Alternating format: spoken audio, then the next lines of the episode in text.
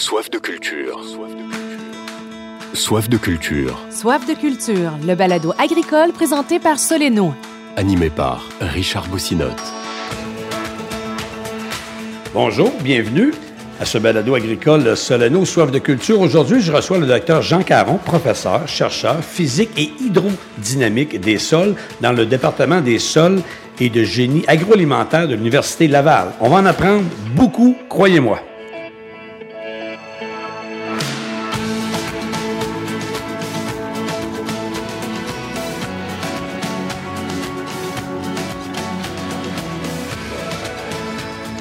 Docteur Jean Caron, bienvenue. Merci d'avoir accepté l'invitation. Plaisir pour moi, M. Vassina. Docteur Jean Caron, je, je vais reprendre ça, mais euh, au Québec, on dit, tu sais, les gens qui sont dans la recherche, on va dire rarement docteur, euh, puis en fait, vous l'êtes, mais euh, ailleurs, côté anglophone, c'est plus, euh, on dirait, on est plus, on fait plus attention à ça, on va le spécifier. C'est-tu euh, question de, de, de, de Question de langue, question de mentalité, c'est quoi? Ah, c'est, je pense que c'est culturel. C'est culturel. J'ai travaillé aux États-Unis et puis j'ai fait euh, mes études, une partie de mes études doctorales en Ontario. Alors, euh, c'est effectivement, on appelait les gens docteurs, les professeurs. Ici au Québec, c'est plus convivial. C'est convivial, c'est plus, on dit chumé entre parenthèses. Et puis en France, ça va être la même chose. Hein? On ne vous appelle pas docteur. Ah non? Mais même si vous êtes détenteur d'un doctorat, je dirais, c'est. Euh, ah ouais. OK. Ouais, Peut-être monsieur le professeur, que j'ai ah, entendu okay. aussi. OK. Euh, en fait, moi, les étudiants, vous appellent-tu monsieur le professeur? Comment Euh, les étudiants vraiment, vous appellent? Pas vraiment. Ils Est-ce qu'ils- m'appellent vous et puis c'est tout. là. OK. C'est- bien correct. euh, OK. Pour moi, j'ai. euh, On a encore le vouvoiement à l'université? Oui, oui, Ah, oui. Puis, euh, oui, en général, le tutoiement a été en- à, à la mode un certain nombre d'années, mais après, moi, j'ai toujours appelé les étudiants vous, de toute façon. OK. Sauf, après, euh, évidemment, quand on partage des, des étés de travail, des automnes Hum. de travail, Ouais, la différent. familiarité s'installe. Mais aussi. on s'entend que ça a encore sa place. Jean Caron, d'abord, moi, je veux savoir de, de où vous êtes originaire, de où? Euh, je suis venu au monde dans, dans la, par- dans la paroisse des Saints-Martyrs canadiens à, à Québec. À Québec. en 1960. Et puis, euh, mais mon père était originaire de euh, Saint-Aubert de Lillette. euh, et puis ma mère de la Malbaie. Alors, euh, alors assez rapidement, dans l'enfance, ben, mon père était arpenteur géomètre, puis on possédait encore la, euh, la, la terre à bois là-bas, Mhm. du, du grand-père. Alors, je retournais régulièrement dans le coin. Puis une partie de- du début de ma carrière professionnelle s'est faite là. Et puis après ça, je suis revenu vers les grands centres parce que la- l'attrait pour l'emploi. Ouais, ben oui, c'est ça. Mais juste pour notre auditoire, parce que quand vous m'aviez dit ça, votre grand-père est à Saint-Aubert. Moi, je viens du même village, puis je ne le savais pas. Puis là, après ça, puis votre grand-père aussi est entrepreneur. Oui, le Parce- grand-père était. euh, ben, il y avait, euh, il y avait une- un petit bout de terre là, qui restait. Son cousin en avait une aussi. euh, puis euh, une partie, évidemment, des carons sont établis aux Trois-Saumons. Fait qu'il y a plein de parentés Ouais. dans le coin qui avaient des terres. Mais mon grand-père avait des lots forestiers. Puis il était entrepreneur en construction aussi. Fait que, euh, il, a, il a travaillé beaucoup à la rénovation puis à la construction de du bâtiment religieux, en fait, euh, dans le Bas-Saint-Laurent, puis à Québec. Également. Lui et son père. Là, Jean Caron, on dit euh, dans votre bio, la vocation scientifique de Jean Caron, c'est dessinée dès l'enfance, parce que vous aviez des gens dans votre entourage également qui avaient une certaine euh, quoi formation, vous avez une bonne éducation, bien entendu, mais quoi, c'était, euh, ça a commencé jeune, ça, ce, ce- ce goût de la recherche ou? Ben, mon, évidemment, je suivais mon père dès que je pouvais, là, Ouais. Juste euh, euh, de façon très informelle, parce qu'il étant trop jeune, il ne pouvait pas nous employer, mais j'aimais bien ça, pouvoir l'accompagner, des fois sur euh, sur le terrain, question d'observer qu'est-ce qu'il nous rapportait. Mais mon père avait un- euh, aimait beaucoup la forêt, puis avait un sens d'observation développé. Puis, Mhm. euh, évidemment, il- comme arpenteur aussi, il travaillait sur des terres agricoles, fait que ça J'aimais beaucoup visiter le, le paysage euh, agricole avec lui. Et ça, fait que c- ça, c'est sûr, le goût de la nature, le respect de la nature, ça, c'est vraiment mon père, mon grand-père aussi, Ouais. qui avait un bon bagage agricole, euh, avec qui j'échangeais beaucoup. Puis euh, mon grand-père maternel, lui, de son côté, pour gagner ses études, avait été horticulteur. Fait que, Quand même. disons, Fait que, dans, la famille, ça, c'est ça, faisait- fait que- ça faisait partie de la culture un peu. Là, Non, mais des fois, on dit, ah, euh, on dit, c'est, pas loin. Il y a toujours un lien. On cherche toujours le lien. Fait qu'il y avait quand même des liens. Puis là, vous avez développé plus tard ce goût de la recherche et de l'agriculture, bien entendu. Oui, puis euh, j'avais un oncle aussi qui était chercheur. Ça fait que lui, il nous Ah. faisait toujours partager un peu euh, euh, ses, Ses recherches ses connaissances. ses, ses résultats de recherche. Ça fait que c'était quand même Hein? passionnant de, de le voir aller. Ça fait qu'on on s'inspire, on se construit à partir de différents modèles. hein. Ça fait qu'on aimerait savoir les qualités de toutes ces Ben, personnes c'est ce que vous aviez marqué, je l'avais souligné tantôt, on se construit à partir de différents modèles. Fait que des fois, on dit, on- ah, lui, euh, on prend d'un, on prend de l'autre. C'est un peu ça, c'est un, petit peu Ouais, ça. c'est puis un peu ça. Puis après ça, plus tard, évidemment, au niveau, au niveau doctoral, il y a quelqu'un qui a été très inspirant pour moi, c'est Dave Elric, qui est maintenant décédé, là, qui était un chercheur à, à Guelph, en Ontario. Puis, euh, je sais pas, il y avait, il y avait vraiment, vraiment une chimie. Euh, Physiquement, Ah, il ressemblait à mon père, Ah, en termes d'attitude, etc. Mais en même temps, il était très... euh, c'était quelqu'un qui était très passionné par ce qu'il faisait. Hein. Ça fait que ça a eu un effet d'entraînement, ça c'est certain. Hein? Et lui, c'est un spécialiste de l'hydrodynamique. la- Ben, hydrodynamique, peut-être pour expliquer aux gens, parce qu'on a des gens qui nous écoutent, puis tu sais, des fois, ils ont toujours un intérêt, mais c'est pas tout le monde qui connaît l'agriculture, tu sais, à hydrodynamique. On... Ben, d'abord, euh, disons, euh, l'hydrodynamique réfère au mouvement de l'eau. Euh, bon, l'hydrodynamique des sols, c'est au mouvement de l'eau dans le sol. Alors, c'est un, un mécanisme fondamental pour euh, le stress de la plante, pour le drainage, pour l'érosion, etc. Fait que comprendre ces mécanismes-là, ça fait partie du travail d'un physicien du sol. Fait qu'un physicien du sol va s'intéresser principalement à la physique des choses. Et puis, ces dernières années, surtout à la santé physique des sols qui, euh, euh, qu'on observe euh, et qui, dans certains cas, se détériore ou même euh, est déjà dégradé, là, en fait.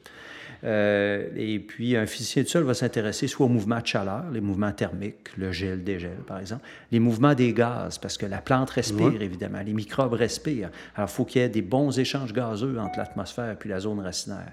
Et puis, finalement, le mouvement de l'eau. Il faut qu'il y ait une recharge, une infiltration de l'eau.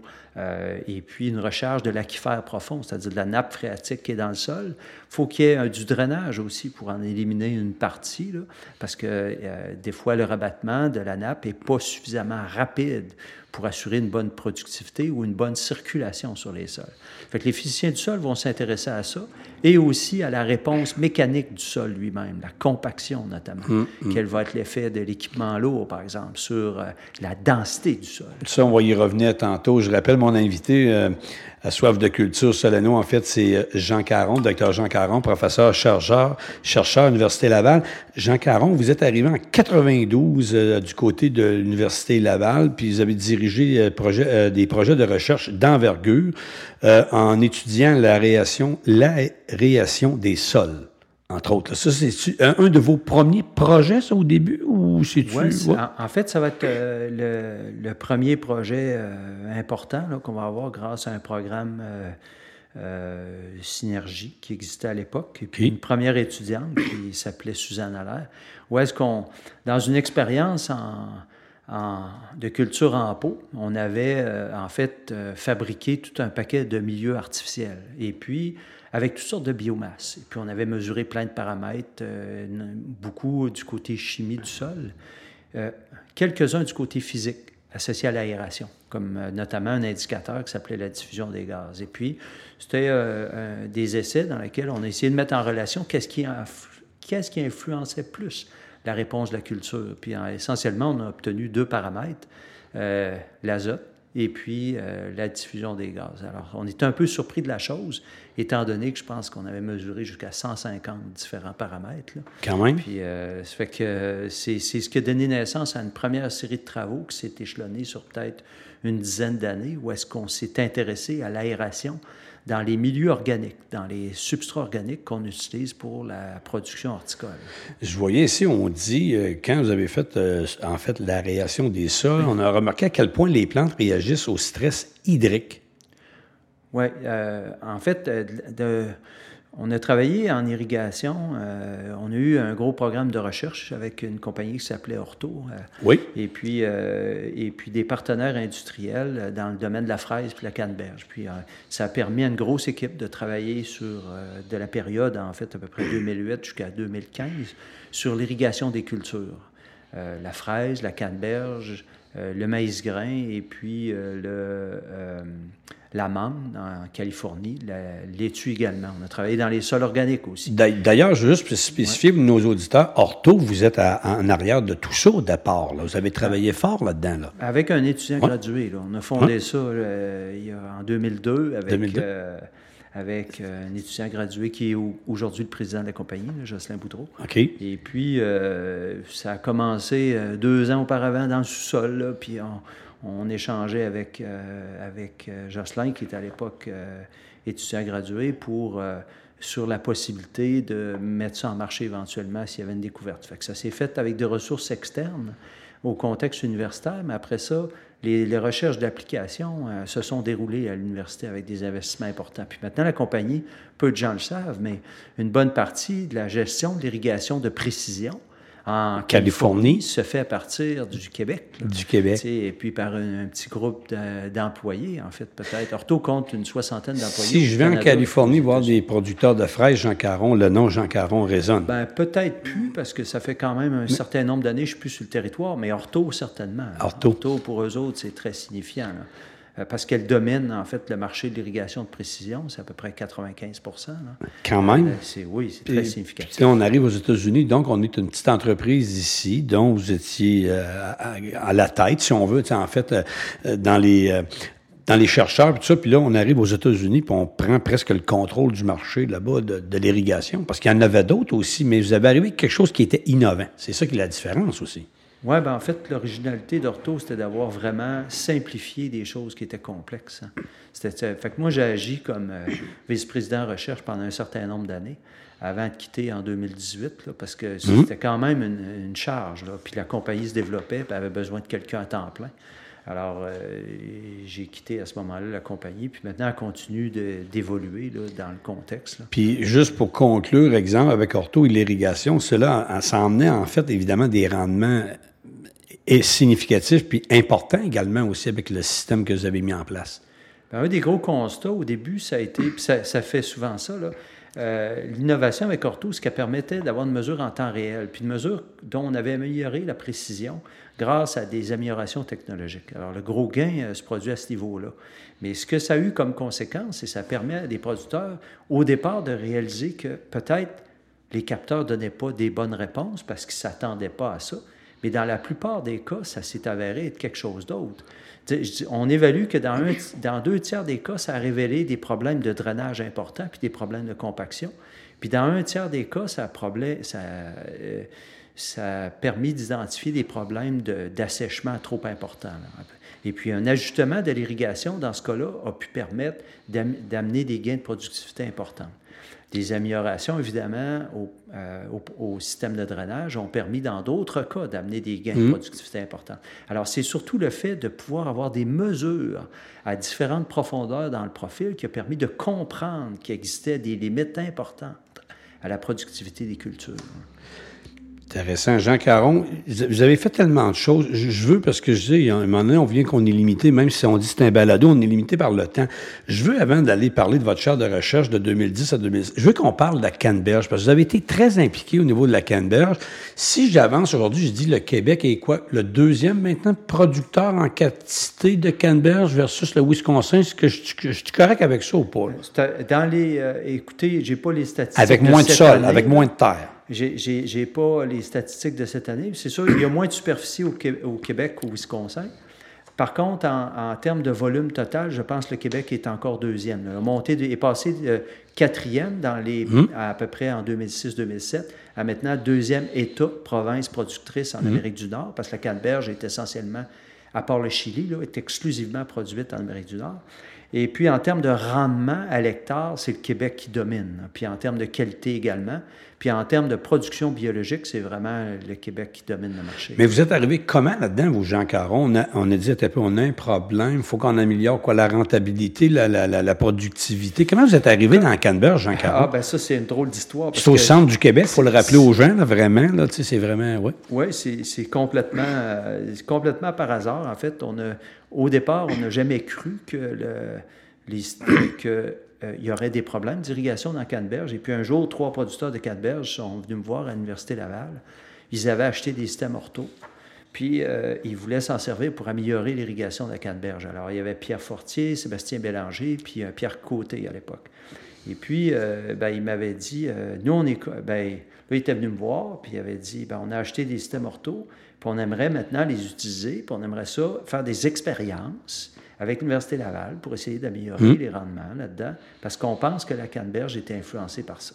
Alors, je leur avais répondu, je me souviens, j'aurais répondu à l'époque, ben, écoutez, je pense que vous avez 10 jours pour vous faire rembourser, parce que je pense pas que la, la, la Canneberge réponde à l'irrigation. Ça fait que là, ça les avait un peu ça, saisi. bru- brusqué. Ouais, Il ouais. avait dit, euh, ben, euh, écoutez, euh, nous, on croit à l'inverse. Ben, J'ai dit, en tout cas, au moins, je vous aurais avisé de, de cette Mhm. situation-là.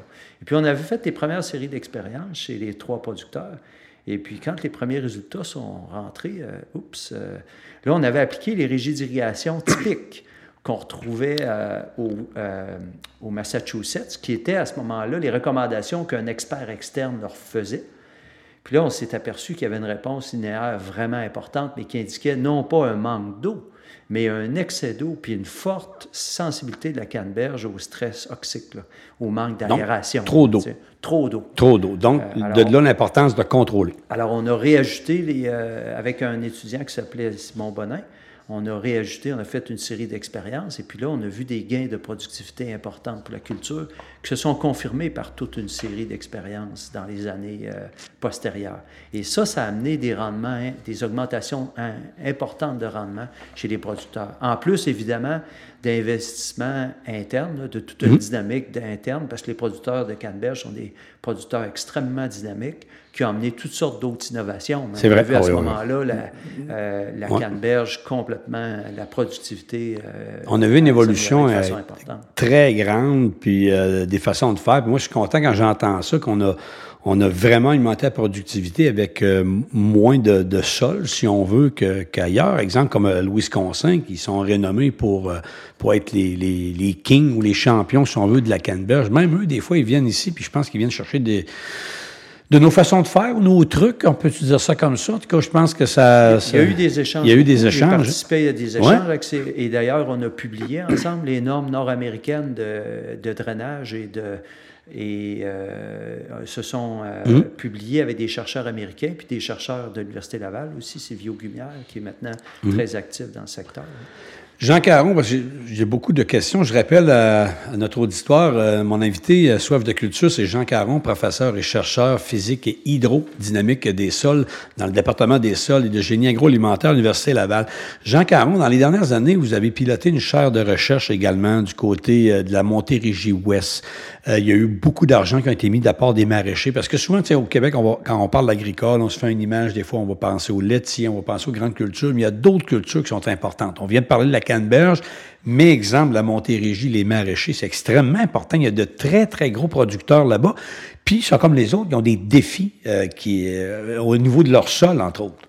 Oui, et puis euh, on parlait tout à l'heure de la, chaire en irrigation, euh, de la période 2008 à 2000, euh, 2015 à peu près. Mais à partir déjà de 2005, on va travailler avec les maraîchers pour augmenter la productivité des différentes cultures horticoles de la région. Alors, dans la région de la Pierreville, Saint-Rémy, ça va être essentiellement de la carotte, de l'oignon, de la laitue, euh, du céleri. Alors, on a travaillé à développer des régies euh, d'irrigation pour ces cultures-là. Et là aussi, on a vu des, euh, des améliorations importantes de productivité. Mais le grand constat qu'on a fait, par contre, c'est que pour ajouter les régies d'irrigation, il faut avoir une bonne caractérisation du sol aussi dans lequel on produit. Parce que là aussi, il y a des gains de productivité à aller chercher pour identifier justement des limites de drainage, des limites d'aération. Et puis là, le constat qu'on a fait pour les sols organiques, c'était que les pertes de, de sol organique par érosion étaient très importantes, qu'il y avait une dégradation importante. Puis là, on a fait l'estimation qu'on a présentée aux producteurs, puis on leur a dit euh, que ben, si en fait ils faisaient rien pour contrer l'érosion, ben, assez rapidement, d'ici peut-être 50 à 60 années, ils ne pourraient pas passer ces sols-là à la deuxième génération. Il y a un phénomène naturel, c'est qu'à tous les ans, je pense qu'ils en perdent un petit peu. C'est un peu comme une tourbière. C'est un petit peu. On peut-tu faire une image comme ça que. En fait, Ouais. ce sont au, au départ tour- des, tourbières, des hein, qui ont été mis en culture, qui ont été drainées, qui ont été chaulées, qui ont été euh, euh, déboisées. Et puis après ça, qu'on a euh, remis en culture, qu'on a mis en culture une première fois. Et puis ça, qu'est-ce que ça a comme effet? C'est de déclencher une oxydation de la matière organique parce que vous faites rentrer de l'air, vous rajoutez de l'azote aussi, vous remontez le pH. Ça fait qu'à ce moment-là, le sol va commencer à se dégrader. Et c'est un sol extrêmement léger. Euh, beaucoup plus léger qu'une terre minérale. Fait qu'à ce moment-là, il devient euh, très sensible à l'érosion éolienne. Dès qu'il y a un peu de vent, qui sèche, bien, va se faire emporter. Alors, on évalue qu'il perd environ 2 cm en moyenne par année. Mais la beauté de ça, on termine maintenant la chair en conservation, on s'aperçoit qu'il pourrait euh, grandement réduire ces pertes-là là, par notamment l'utilisation de brise-vent, ce qu'il savait déjà, mais excepté qu'on n'avait pas assez d'informations pour savoir où les localiser, où les diriger, d'où venaient les vents dominants, euh, jusqu'où était l'effet attendu. Ça, on a pu quantifier ça grâce à la chair. Puis en ce moment, on est en train d'élaborer les derniers modèles par satellite pour arriver à réduire cette érosion-là, pour leur donner des outils concrets pour agir en conservation. Puis haie brise-vent, Jean Caron, je pense que c'est quelque chose qui peut quand même profiter assez vite. On, dit-tu quoi, au bout de 10 ans, c'est vraiment efficace ou moins que ça? Parce que oh, c'est selon les plantes, c'est ça? Bonne question. parce que l'efficacité de brise-vent, évidemment, va dépendre de plusieurs facteurs. Puis je ne suis pas un expert de la question. Il y a des experts pour ces questions-là. Mais euh, le grand principe, c'est que ça va prendre environ trois types de plantes. Puis ça va prendre un, un brise-vent qui est euh, qui est ouvert à peu près à 50% pour permettre un certain passage du vent. Il doit ralentir la vitesse du vent, mais il ne doit pas créer une turbulence parce qu'on s'en aperçoit euh, tout près des forêts. des fois, il faut, faut, mettre une petite ligne de brise-vent pour briser la zone de turbulence, parce que sinon, là, ça tourne en arrière, et puis à ce moment-là, au contraire, ça accélère l'assèchement puis l'érosion. Fait qu'il y, a un, petit... C'est un art de, faire un bon brise-vent. Quand même, hein, on pense, on penserait pas ça. Hein, on va planter ça, puis on pense que... Jean Caron, moi, je, je, je regarde dans votre bio, il y, a, il y a tellement de choses, mais j'arrive à un, petit paragraphe, en fait, euh, puis moi, je vous ai eu à plusieurs conférences, puis souvent, vous en avez parlé. Puis je vais lire ici, c'est marqué, il fait d'ailleurs remarquer que partout sur la planète, les sols sont fatigués.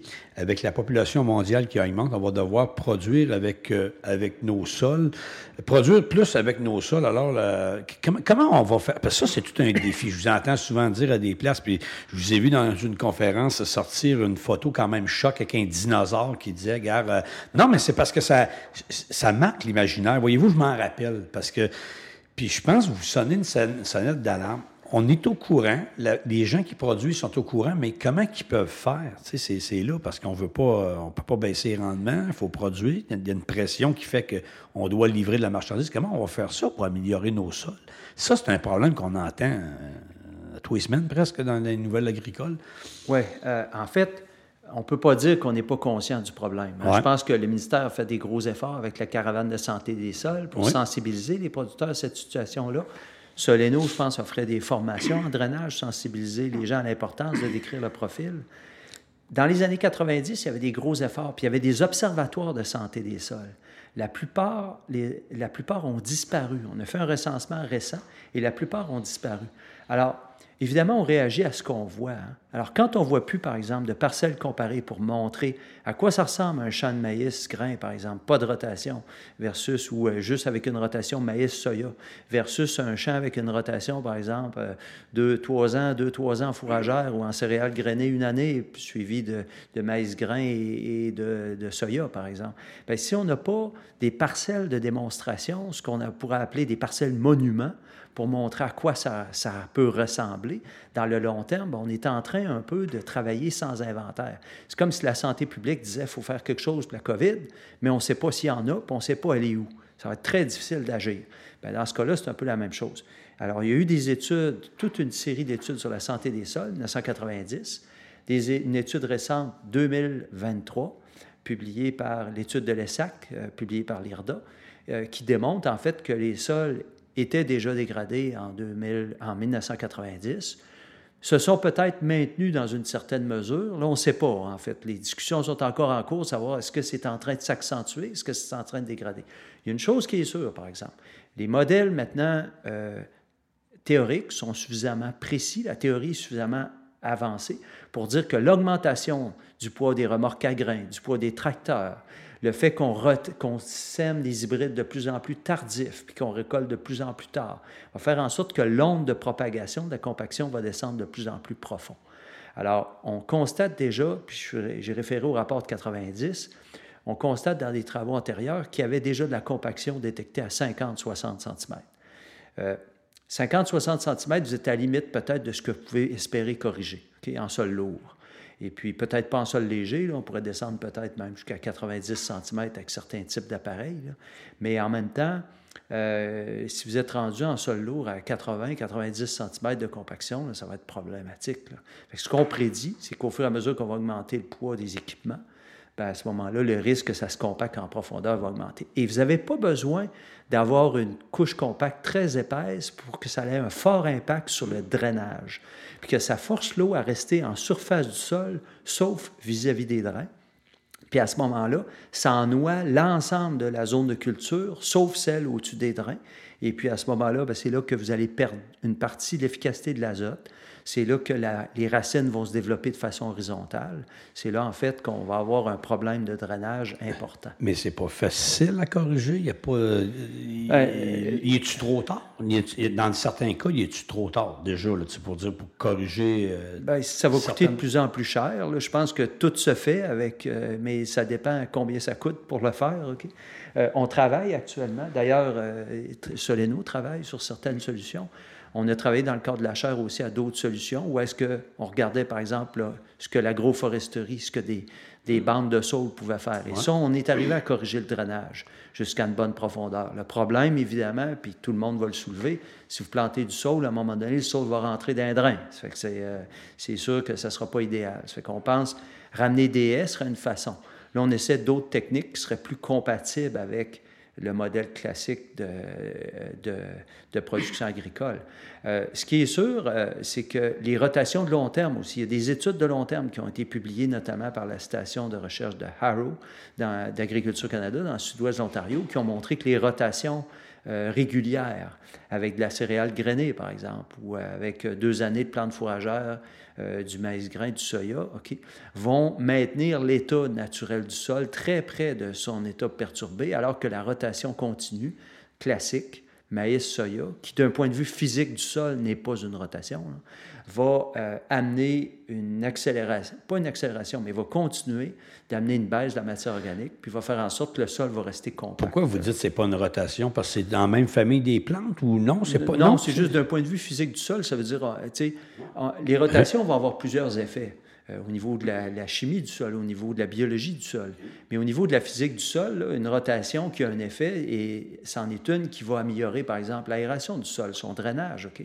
Alors, euh, dans le cas de rotation maïs-soya, ben, essentiellement, faire du maïs en continu ou faire du maïs en, soya, vous ne verrez pas de différence sur ces indicateurs de santé physique-là, qui sont la diffusion des gaz, par exemple, ou la quantité hydraulique saturée. Mais je sais, Jean Caron, j'ai pas besoin de vous convaincre au niveau de la technologie. Est-ce que ce sont les robots qu'on va voir arriver, les drones d'un champ? Euh, je sais pas. Je dis, euh, j'allais dire, je dis n'importe quoi dans le sens que on voit déjà les drones qui sont très utiles en foresterie actuellement, euh, pour même pour faire des, des plantes, tu sais, pour planter au lieu de planter que ce soit des humains, tout ça. Mais qu'est-ce qui qu'on s'en va avec les champs? On a-tu quelque chose? On a-tu des, des tracteurs plus légers, mais qui vont s'automatiser. Il existe déjà des tracteurs sans, volant, mais c'est quoi, quoi la solution? Y a-t-il des bonnes pistes? On est-tu... Euh?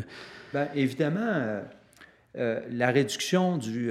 on ne devrait pas dépasser 3 tonnes à la roue. Là. Ça, c'est la recommandation habituelle pour la compaction. On, a des, on sait très bien quand on est à du 10 tonnes à la roue, là, vous allez compacter jusqu'à 50, 60, 70 cm, d'après des modèles comme Terranimo, par exemple, selon l'état du sol. C'est sûr, réduire les, les, formules classiques qui ont été très vulgarisées par des gens comme Louis Robert, par exemple, ou par les, travaux antérieurs, de réduire la, la, charge à l'essieu, réduire la circulation, faire peut-être de la circulation localisée.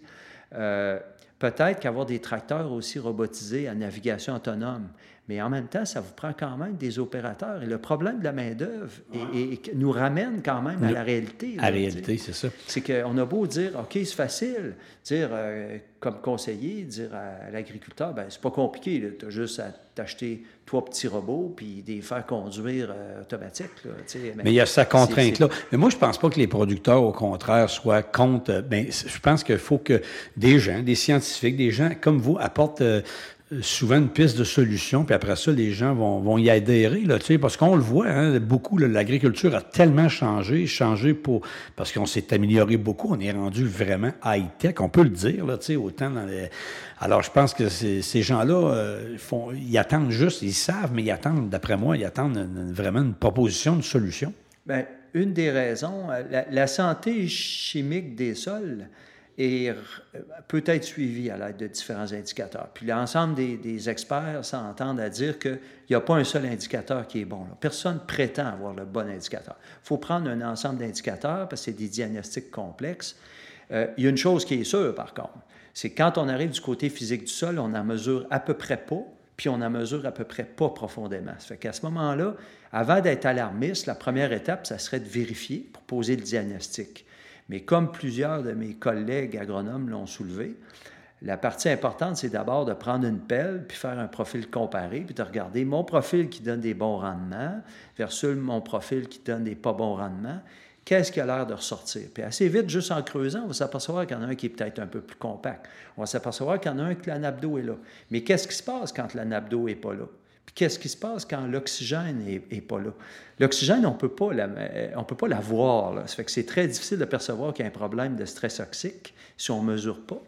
Euh, pour ce qui est du drainage, c'est très difficile à, percevoir s'il y a un problème de drainage, si la nappe phréatique n'est pas là, si on n'est pas dans les jours suivants de pluie, etc.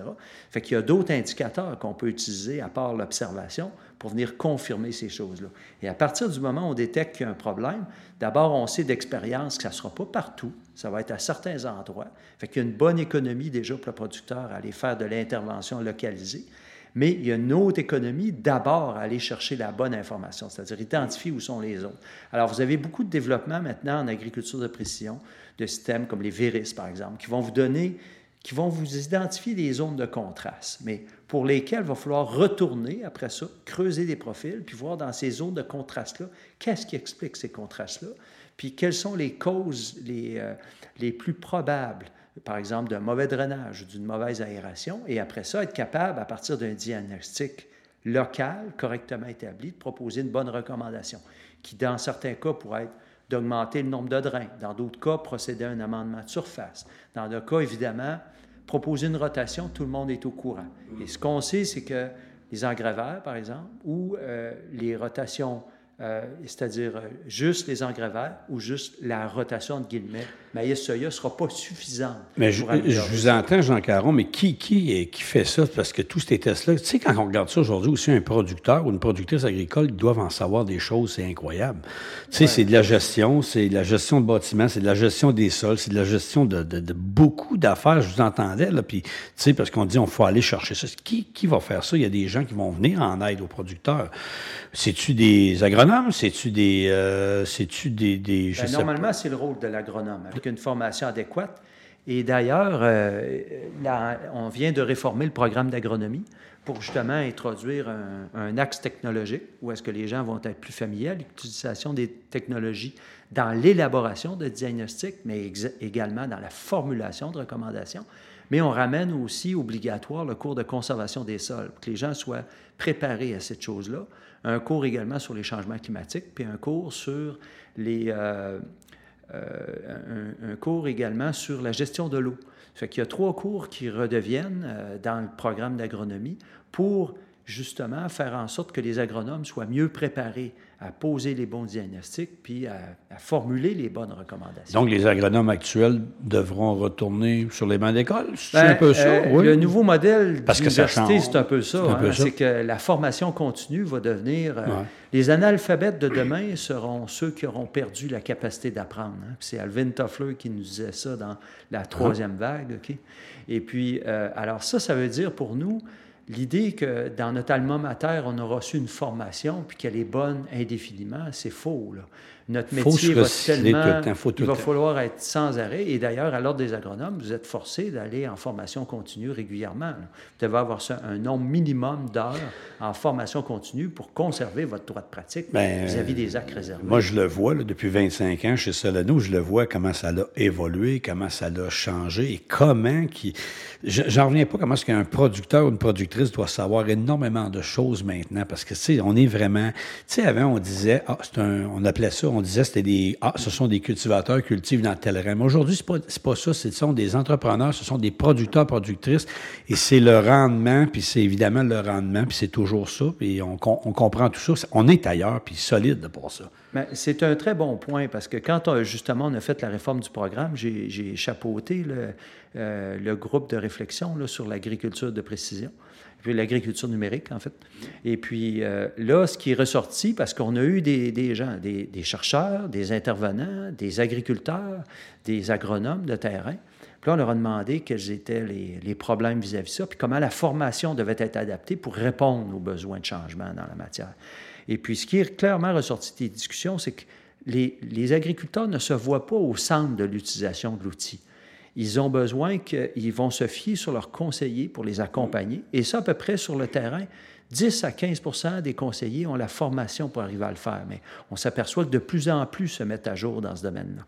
Et, et, leur inquiétude, c'est justement que nos gens soient pas suffisamment formés pour les accompagner adéquatement dans l'évolution obligatoire. Ça apparaît carrément comme un passage obligé, l'agriculture de précision, même pour les vieux mmh, agriculteurs. Ils mmh, vont mmh. dire, nos jeunes vont devoir passer par là, mais il faut aussi que nos agronomes soient correctement formés pour arriver à le faire. Alors, c'est pour ça qu'on a proposé d'avoir un axe technologique euh, sur l'agriculture numérique, parce que c'est pas juste les capteurs dans le champ, c'est aussi le traitement des données massives dans l'industrie laitière, par exemple, celle qui vient des robots, des robots de traite. Ça peut être les, les, les traitements des données métagénomiques de plus en plus euh, qui vont sortir, par exemple, de l'analyse du, euh, euh, des métagénomiques des sols. OK? Fait qu'on peut s'apercevoir que, par exemple, s'il y a un mauvais drainage, ça va être plus tel type de, micro-organismes, les dénitrificateurs qui vont être favorisés par rapport aux transformateurs de carbone, qui, qui seraient mmh. plus actifs en conditions d'aérobiose. Je vous entends, Jean Caron. On, va juste faire une petite pause euh, rapide. Je vous rappelle, euh, vous écoutez le balado Solano, Soif de culture. Puis mon invité, c'est Jean Caron. Vous l'entendez depuis tantôt parler de, de science, parler évidemment euh, de, de, nouveautés, puis tout ça. Puis j'en ai plein à parler après. Puis Jean Caron, docteur Jean Caron, a reçu également beaucoup de prix durant sa carrière. On fait une brève pause. Je vous reviens tout de suite parce qu'on a tellement, j'ai tellement d'autres questions pour lui. Restez avec nous. Je vous reviens à l'instant.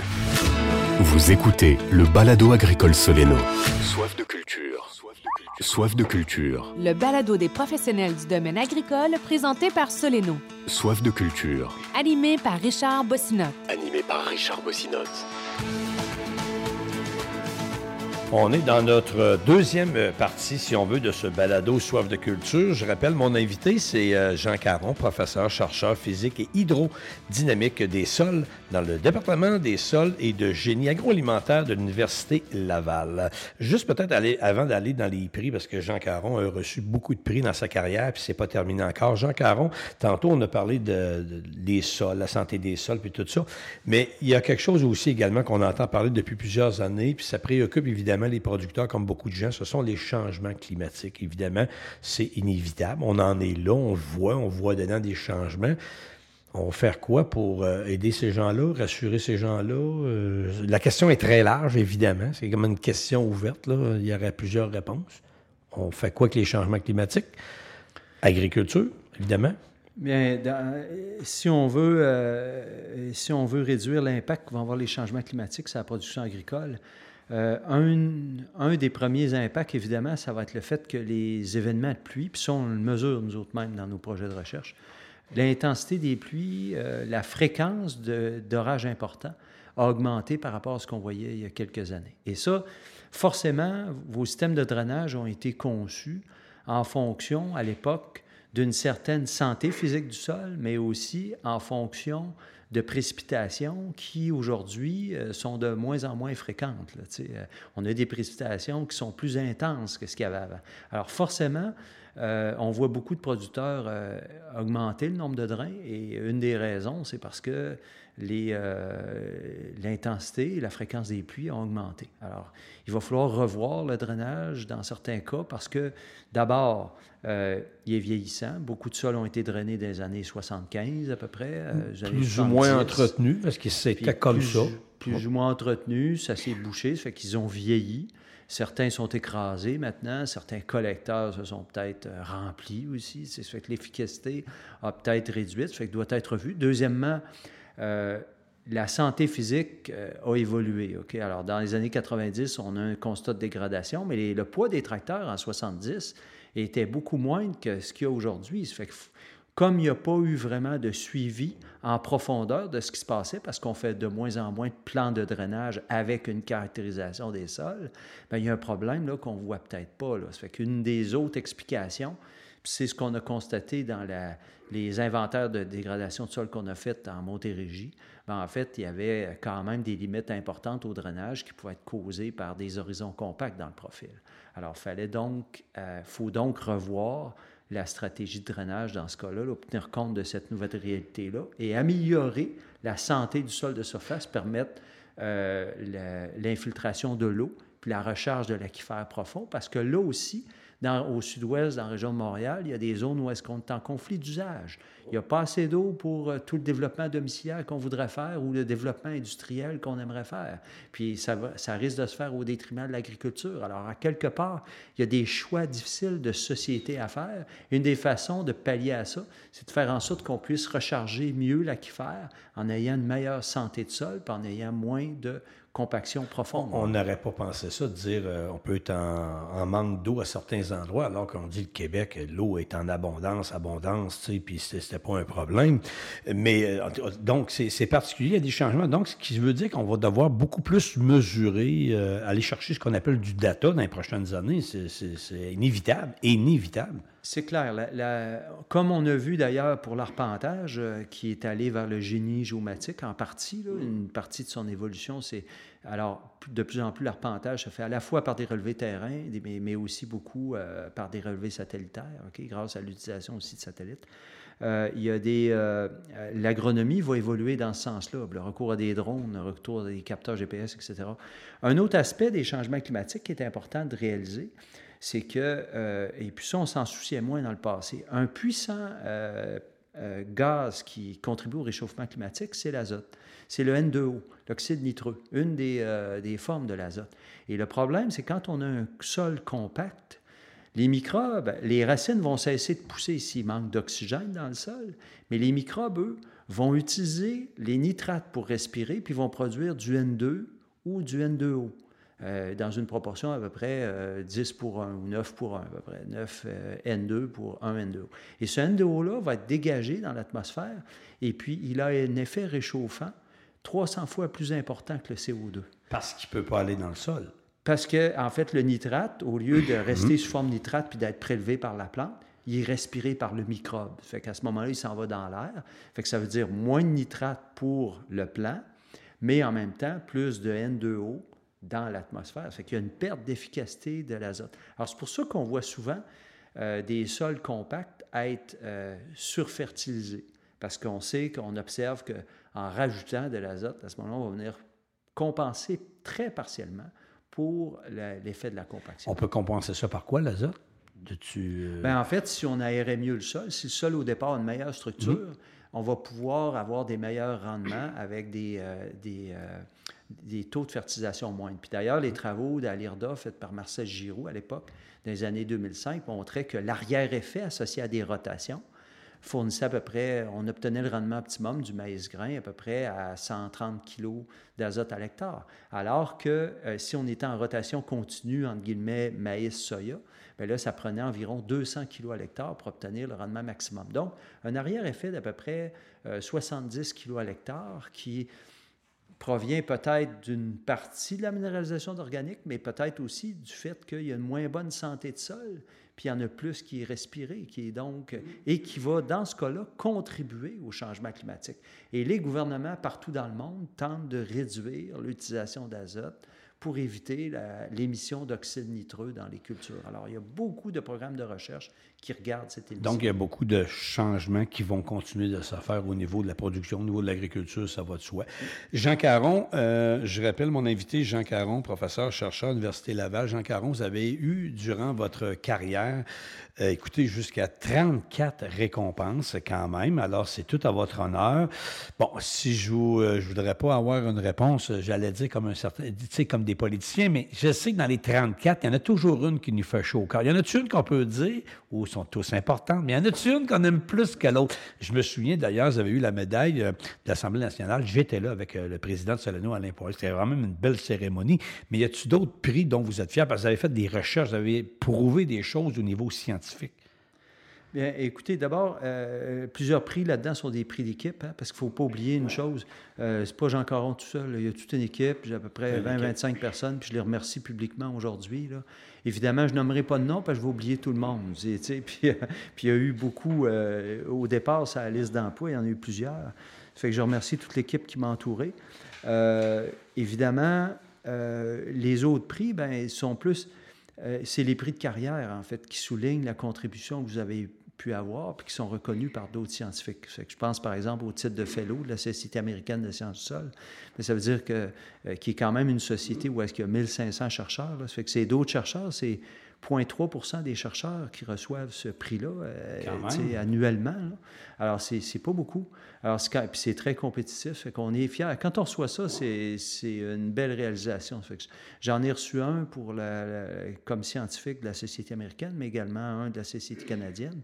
Puis aussi, il y avait un service à la société remis par la... Et, et ça, ça fait chaud au cœur, parce que mmh. notre mandat, c'est pas non plus de, de de produire des résultats qui vont faire avancer la connaissance, qui sont les prix de carrière scientifique, mais aussi d'avoir contribué à l'avancement de la société, parce que c'est elle qui nous finance finalement, avec l'espoir que nos recherches mmh. lui amèneront des gains. Alors, je pense que quand on reçoit des prix comme ça, ça vient euh, le souligner. Puis d'ailleurs, certaines des inventions qui avaient été faites avec Soleno, comme l'aquamat, par exemple, ben ont reçu des prix du ministre de l'Agriculture pour les effets que ça a eu sur le domaine. Peut-être Et ça, c'est important pour nous. Peut-être expliquer aux gens, parce qu'il y a eu beaucoup de recherches là-dessus, l'aquamat, aquatermat. Peut-être expliquer aux gens c'est quoi au juste, là, tu sais, si on résume ça, l'aquamat, euh, où euh, en fait le but c'était d'économiser de l'eau, c'est ça? Tout à fait. C'était vraiment que euh, l'irrigation traditionnelle en production en pot, en pépinière, essentiellement beaucoup d'eau, peut-être 90 va tomber en dehors des pots, puis va s'en aller dans le sol avec de l'azote, parfois avec des pesticides.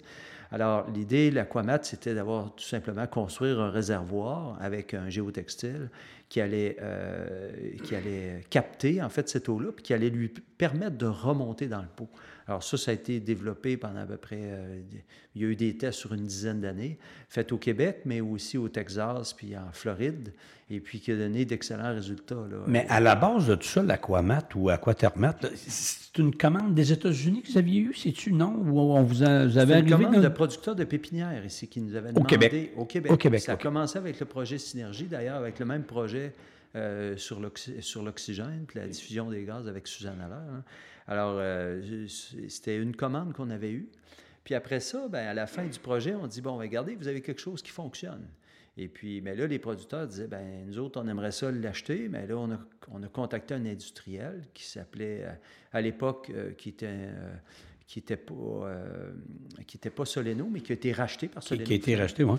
Euh, et puis, euh, pour lui demander, ben, voulez-vous produire ça? Ben, moi, c'est trop un petit volume, là. Est-ce que, si tu peux me faire la preuve que ça fonctionne aux États-Unis, où était le gros du marché? Exactement, ben, à ce moment-là, il faut, à ce moment-là, je acheteur, ben, OK, mais c'est pas les producteurs de pépinières qui vont investir dans un matelas capillaire destiné aux États-Unis. Mais il dit, moi, je suis prêt à l'investir. Alors, à ce moment-là, Soleno avait fait des investissements qu'on teste le matelas capillaire en Floride, au, hmm. euh, au, Texas et puis au Québec. Et puis les résultats avaient été très concluants. Alors c'est ce qui a amené la naissance de, du produit commercial finalement, Aquanat et Aquanat. Mais il faut être patient, Jean Caron. Quand on sort un nouveau produit, sais, vous étiez convaincu, vous saviez, vous aviez des résultats, des tests, mais après ça, c'est de trouver la bonne personne ou l'entreprise qui va le commercialiser. C'est long également mettre un nouveau produit. Sais, vous l'avez fait avec d'autres entreprises. Il faut, faut, être patient. Bien, beaucoup de collègues m'ont dit Tu fais des choses que je ne ferais pas. Parce qu'ils sont conscients que c'est quasiment euh, deux fois plus d'efforts que d'aller chercher une demande de subvention. Puis même trois, puis des fois, ça nous amène même à, devoir, euh, à devoir investir beaucoup de temps personnellement dans ces choses-là. Mais euh, en même temps, et comme j'en discutais avec mon épouse à ce moment-là, j'ai dit, si on ne fait pas cette étape-là, un des gros problèmes qu'il y a avec la recherche fondamentale euh, au Canada, aux États-Unis, c'est, puis en France, c'est la même chose. La chaîne de transfert est comme rupturée. On s'en remet, on dit, ben on a publié, ça finit. Et puis après ça, il n'y a personne qui amène ça à du prototypage. Et si vous ne le faites pas, bien, ça veut dire que votre engagement envers la société n'est peut-être pas rempli. Le contrat social est rompu. Alors à ce moment-là, ça veut dire que euh, il, faut peut-être faire, au lieu de, moi, j'aurais été zéro en bénévolat en psychologie, là, je veux dire, euh, et, ma façon de contribuer aux, autres, c'est peut-être justement de faire cette étape-là qu'on me demande pas nécessairement de faire, mais de dire je vais le faire parce que ça fait partie du contrat social inhérent à nos fonctions.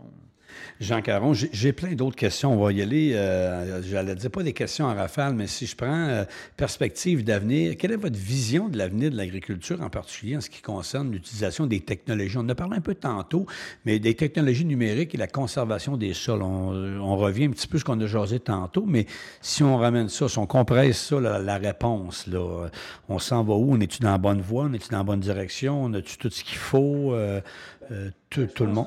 Le, constat, puis je peux le faire, euh, j'ai assez vu de données pour ça. Un des constats que je fais, c'est qu'on a un recul en agriculture de précision, mais on n'est pas les seuls. Euh, c'est ça. Il y a quand même de l'adoption, les gens s'en aperçoivent pas. Pourquoi qu'on a un recul? Bien, on n'a pas un recul, c'est-à-dire on a un retard. C'est le bon ah, OK, OK, OK. J'ai utilisé le mauvais terme. Euh, on a vraiment un retard dans l'adoption des, techniques de précision. Deuxièmement, au niveau sol, et puis ça, ça ressort beaucoup dans le milieu d'investissement euh, agroalimentaire. Le, si vous faites des effets, des essais génétiques, les gens vont vous dire on ne comprend pas, on n'obtient pas sur le terrain les résultats que ça donne en laboratoire, puis les résultats que ça donne en serre. Mais c'est parce que on ne gère pas ce qu'on ne mesure pas. On, gère, mesure à peu près plus ce qui se passe dans le sol par rapport à ce qu'on devrait faire. C'est pas qu'on le fait pas, c'est qu'on en fait juste pas assez. Et puis, on réalise pas à quel, niveau on a des limites importantes de productivité. Ça fait qu'une des, des contributions scientifiques dont je suis plus fier, c'est justement d'avoir découvert ben, d'avoir mis au point, disons, le, concept de flux limitant pour le, départ de l'irrigation. On s'est aperçu que c'était très important, non pas d'avoir une certaine quantité d'eau dans le sol, mais d'avoir un flux d'eau qui arrivait à un rythme suffisant en tout temps pour rencontrer la demande d'évapotranspiration. Et puis ça, on l'a démontré, démontré comment l'estimer. Et puis c'est à la base vraiment des seuils de démarrage de l'irrigation. Et ça, c'est euh, euh, important de réaliser que ces mesures-là, ces concepts-là, peuvent juste être euh, mise en pratique à partir du moment où une bonne description du sol et ses propriétés hydrodynamiques. Je ne veux pas faire de, politique, là, mais juste une question vite, Jean Caron. Si on se compare le Québec par rapport au reste du Canada, au niveau agriculture, on est-tu en avance? On est-tu dans le milieu? On est-tu bien placé? On est-tu, on prend ça au, niveau recherche, au niveau euh, la question est large, comme je dis un peu, parce que, mais, mais, mais euh, mettons que j'y vois au niveau recherche, on est-tu en avance, on en fait-tu assez par rapport à, la population, par rapport au PIB versus euh, le reste du Canada ou d'autres provinces? Ou, euh? Au niveau recherche, évidemment, les chercheurs n'ont jamais assez d'argent, OK, si vous demandez. il y a une chose qui est sûre, c'est que c'est de hein? plus en plus compliqué d'obtenir des fonds de recherche. Il faut consacrer un, temps de plus important à la rédaction des demandes, puis au suivi des demandes. Et ça, forcément, quand vous remplissez des papiers, vous n'êtes pas en train de creuser les profils. Exactement. Alors, résultat, ben, qu'est-ce que ça a quoi comme conséquence? C'est que les gens, le circuit d'action risque euh, de tourner pas mal plus tout près du bureau, plutôt que faire beaucoup de terrain comme on, a tendance à le faire, on avait tendance à le faire dans le passé. Alors ça, c'est un problème que j'identifie. Euh, alors, on fait peut-être pas assez de recherche, mais on fait peut-être pas assez suffisamment de transferts. Puis j'assistais récemment, ben, j'assistais hier au congrès de des agronomes, et ce qui, ressortait, ce qui ressortait clairement d'une étude de terrain sur l'adoption des engrais verts par les, par les producteurs dans les éléments déterminants les agronomes ne sont plus là comme, si on veut, promoteurs de, de ces changements-là. Ils viennent intervenir d'après l'étude qui a été réalisée, qui a été publiée par, euh, qui a été présentée par Julie Ruiz de l'Université du Québec à Trois-Rivières. Euh, ces données montraient que l'agronome n'intervenait que dans la phase d'adoption et de transfert, c'est-à-dire à partir du moment où la décision est prise par le producteur d'adopter le changement. Et ça, la chaîne d'adoption à ce moment-là euh, durait à peu près 14 à 15 ans. C'est trop long pour les, les besoins de changement si les agronomes ne sont plus des promoteurs du changement, ce qui fait partie de leur mission, à quelque part, il y a un ralentissement au niveau de l'adoption qui est associé à ce mécanisme-là. Alors autrefois, on avait beaucoup plus d'agronomes du ministère qui étaient présents sur le terrain. Euh, les gens dans les clubs conseils sont principalement retenus par des tâches administratives sur des autorisations, sur des sites, des ça, qui sont de plus en plus nombreuses, mais le rôle de promotion, a été mis pas mal de côté. Donc, on, prend du retard. On prend du retard. Forcément, parce que les sociétés en avance sont celles qui vont avoir la chaîne d'adoption la plus rapide. Mais, pourquoi on pense comme ça? C'est parce qu'on dit, ben, il va se faire une étude ailleurs, on va juste l'emmener, puis ça va être plus simple à appliquer. Pourquoi on pense de même? On veut couper? C'est du budget? C'est quoi? Ben, le désengagement, euh, ça c'est le désengagement, mais aussi la fragmentation des structures. À partir du moment où vous avez dit, ah ben ça, tel organisme va s'en occuper, va s'en remettre à un autre. C'est très dangereux que la chaîne de communication passe. Jean Caron, j'ai, tellement de questions, mais avec une population mondiale en constante alimentation, comment envisagez-vous que nous pourrons produire davantage sur les mêmes terres? Puis, tu sais, y a-t-il des pistes de solutions? Parce que là, la population augmente, on a les mêmes terres, puis on en a parlé tantôt, ils s'en viennent de plus en plus compactés. La couche de la compaction est plus profonde. On va faire ça comment? Vous voulez faire du, synthétique, euh, je ne sais pas, tu sais, du... Positif, OK? Je, positif. Si je regarde, euh, par exemple, les rendements moyens euh, qu'on avait en maïs grain, ben, quand j'étais, je, me, je me souviens un peu au début de ma carrière en agronomie, on était à peu près à 6 tonnes sais, à peu près, là, 6 tonnes, 8 tonnes à peu près dans les années 90, 95. Maintenant à 10 tonnes. Maintenant, on voit sur le terrain des rendements à 14 tonnes, OK? Et là, on pense évidemment que tout le monde suit la parade. Ce qu'on observe, ce n'est pas vraiment ça.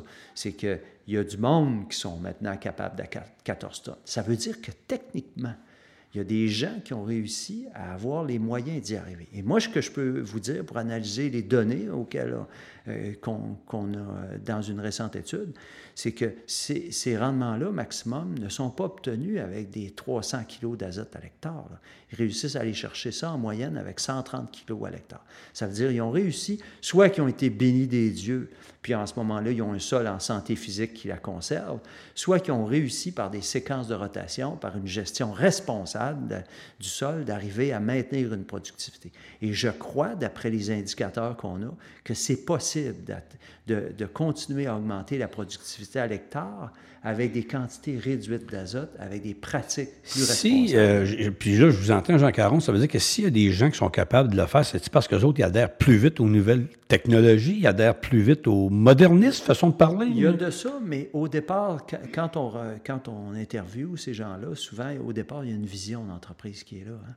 Il y a quelqu'un qui dit euh, J'aimerais qu'on soit là dans 20 ans. Et pour y arriver, on, au départ, ça prend une certaine, il y a un certain message d'appel à l'espoir, qu'on va être capable d'y arriver. Et ça, c'est important. C'est une question d'attitude.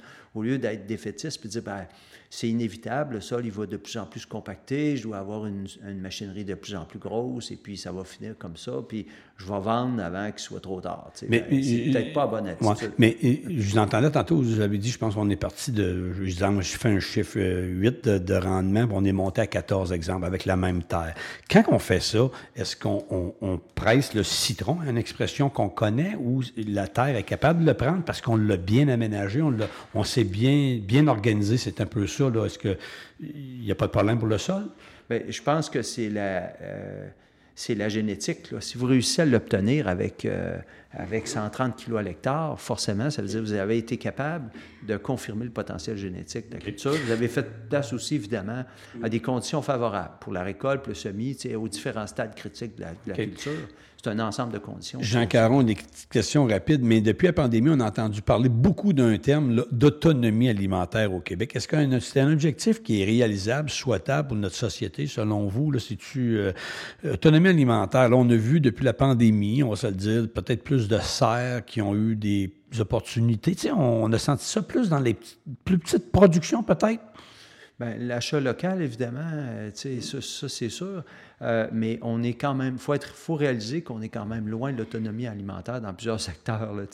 On est vraiment dans une mondialisation de l'économie. Puis, euh, disons, ce qu'on ce qu'on observe sur le marché du maïs grain, le marché du soya, ce n'est pas la productivité au Québec une certaine année qui influence le prix du marché à Chicago. Là, c'est, euh, Ah, ça. dire. On est dépendant du contexte alimentaire global. Jean Caron, vous êtes un chercheur, on l'a dit depuis le début de- du balado agricole. Puis, c'est quoi le conseil que vous donneriez à un jeune chercheur qui souhaite se lancer dans la recherche sur l'agriculture durable et la conservation des sols? Hein, parce que c'était votre vie, votre recherche, le sol, puis tout ça. C'est quoi le conseil à un jeune chercheur ou une jeune chercheuse? De lui donner un peu de profondeur à sa recherche dans les euh, deux sens du terme, c'est-à-dire d'éviter d'avoir juste des mesures de surface, regarder un petit peu plus ce qui se produit dans les différentes euh, strates euh, du sol, parce qu'on s'attend que les pratiques agricoles vont avoir un impact beaucoup plus senti dans les horizons profonds, et ce sont les horizons profonds, mais également la couche de labour qui contrôle l'efficacité du, du drainage. hein. Ça fait que ça, regarder en profondeur ce qui va se passer, c'est tout aussi important que regarder en surface ce qui va se passer. Et ça, c'est plus difficile. Deuxièmement, évidemment, prendre des faire une- un suivi de sa santé du sol, parce que vous ne pouvez pas publier des résultats de recherche avec un sol qui, est en, en- qui a des limites importantes de productivité.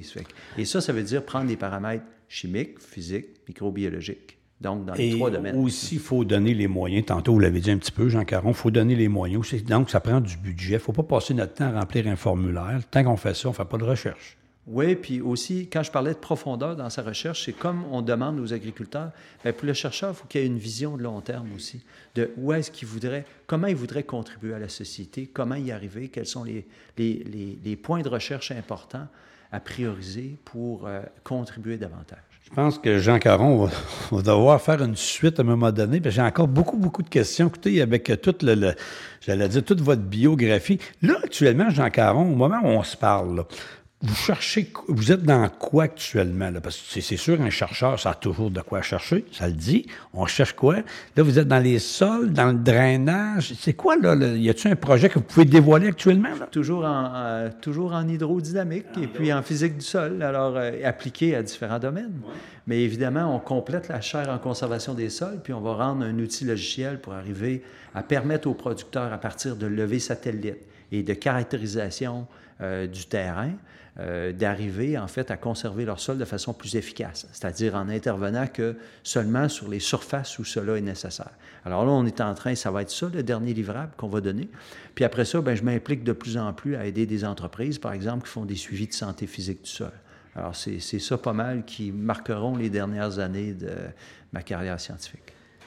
Jean Caron, je veux euh, peut-être une des dernières questions, parce qu'on n'a pas parlé beaucoup, puis c'était le but au départ. euh, euh, les balados Solano, on n'est pas là, exemple, pour faire la promotion nécessairement, mais on est là pour que les gens apprennent des choses de nos invités.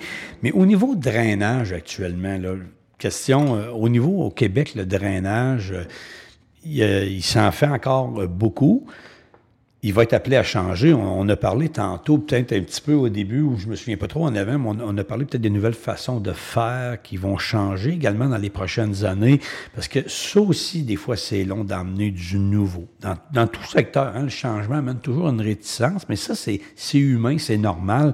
On parlait peut-être de, de, de faire ça différemment dans les champs. On a parlé comme un, je vais essayer de faire une image pour les gens qui écoutent, là, comme des petits regards dans les champs, comme des regards qu'on appelle dans la construction de routes, des, des- des rues, veut, un petit peu des regards. Puis là, on pourrait mettre de quoi là-dedans? là? Juste imaginer ça, non? On peut-tu... euh, Ben, écoutez, euh, je suis un peu hésitant à en parler parce que euh, on attend, évidemment, c'est des résultats qui vont s'observer sur plusieurs années. Ça fait que, les- tu sais, en ondes, c'est un peu délicat, là, parce qu'on n'est pas il y a des rendu à recherches. l'étape. Mais il y a des recherches qui se font pour trouver d'autres solutions que, par exemple, juste des rotations fourragères, parce que, euh, mais re- évidemment, ça reste de mise. Le recours à des rotations complémentaires seront nécessaires et ça, ça veut dire essayer de trouver, pour les producteurs de grains, d'essayer de trouver d'autres scénarios pour valoriser, pour introduire une, euh, plus de diversité dans la rotation. Alors ça, ça c'est nécessaire.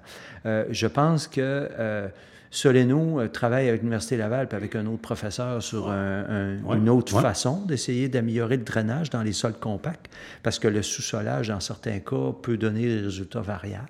Fait qu'on compare différentes solutions. Fait que je pense que les premières années pourront nous apporter des réponses là-dessus. Mais euh, c'est euh, c'est sûr qu'il faut regarder à, à corriger la compaction profonde parce que les améliorations de surface vont avoir relativement peu d'impact là-dessus. Ce sont les systèmes racinaires profonds qui risquent d'influencer ça ou des, euh, des, modifications du profil par des travaux de solage, par l'ajout de drains complémentaires ou par d'autres interventions qui sont en développement actuellement. Donc, Jean Caron, la retraite, c'est pas pour tout de suite. Euh, c'est pas parce que, je l'ai dit tantôt, ben un chercheur, ça cherche toujours. On veut toujours essayer de comprendre, trouver des nouvelles solutions, rendre la vie plus facile aux gens, quoi. Forcément, euh, ben, je vieillis comme tout le monde, alors il va falloir que j'y pense un jour, là, mais il y a encore des projets pour quelques années afin de livrer mon mandat. Jean Caron, je termine parce que vous avez formé, vous avez formé plusieurs étudiants, puis aujourd'hui, c'est le fun de voir qu'il y en a qui ont parti des entreprises, d'autres sont comme vous, j'imagine, il y en a qui ont pris le chemin de la recherche parce qu'on peut prendre le chemin d'enseigner, mais il y en a d'autres qui vont faire plus de la recherche, un peu comme dans la médecine. Euh. donc, vous en avez formé plusieurs. Vous devez être content, fier aujourd'hui. Ah, ça, c'est mon élève. D'ailleurs, vous avez un élève qui est chez nous, chez Soleno. Entre autres, il y a Morane Béliveau qui est là. C'est une de vos élèves. Oui, tout à fait. Ben, je l'ai formé avec d'autres professeurs, euh, euh, mais oui, c'est ça. Je me souviens plus là. Ben, j'ai pas les dernières données à jour, mais je vais peut-être avoir formé je pense que ça va être 70 euh, ou 80 étudiants gradués, donc euh, qui vont avoir différents niveaux. Je vais avoir formé au niveau premier cycle, je pense qu'on dépasse 300. Des employés qui sont passés dans le laboratoire avec les années, puis qui ont pu se familiariser avec des méthodes de, caractérisation, des descriptions de profil, etc. fait que, oui, on est fiers de les voir sur le terrain, après ça, évoluer. Hein, Qu'on le veuille ou non, bien, évidemment, ce sont des adultes, même quand ils commencent à travailler avec nous autres, mais à quelque part, ils sont dans leur enfance scientifique, malgré tout. Ça fait du bien de voir qu'ils ont un plan de match. Ça fait qu'il y en a qui ont accompli des brillantes réalisations à l'extérieur. on en est particulièrement fiers. Jean Caron, ce fut un réel plaisir. je rappelle, Jean Caron, professeur, chercheur physique et hydrodynamique des sols dans le département des sols et de génie agroalimentaire à l'Université Laval. Merci beaucoup. Puis je sais pas, je vous laisse le mot de la fin pour euh, notre auditoire. Y a-tu euh, un message pour l'agriculture? Y a-t-il un message pour, pour l'avenir? Ben, je veux peut-être prendre la citation de Galilée. Là, euh, on en connaît plus finalement sur le mouvement des corps célestes que sur le sol en dessous de nos pieds. Et si on en connaissait un petit peu plus, c'est moi qui rajoute ça, ben, peut-être qu'on serait, on va être certainement mieux équipé pour faire face aux enjeux du futur. Jean Caron, merci beaucoup. C'était un réel plaisir et merci infiniment. Merci. Merci, Ça fait plaisir. Merci, Jean Caron. Vous écoutez le balado agricole Soleno.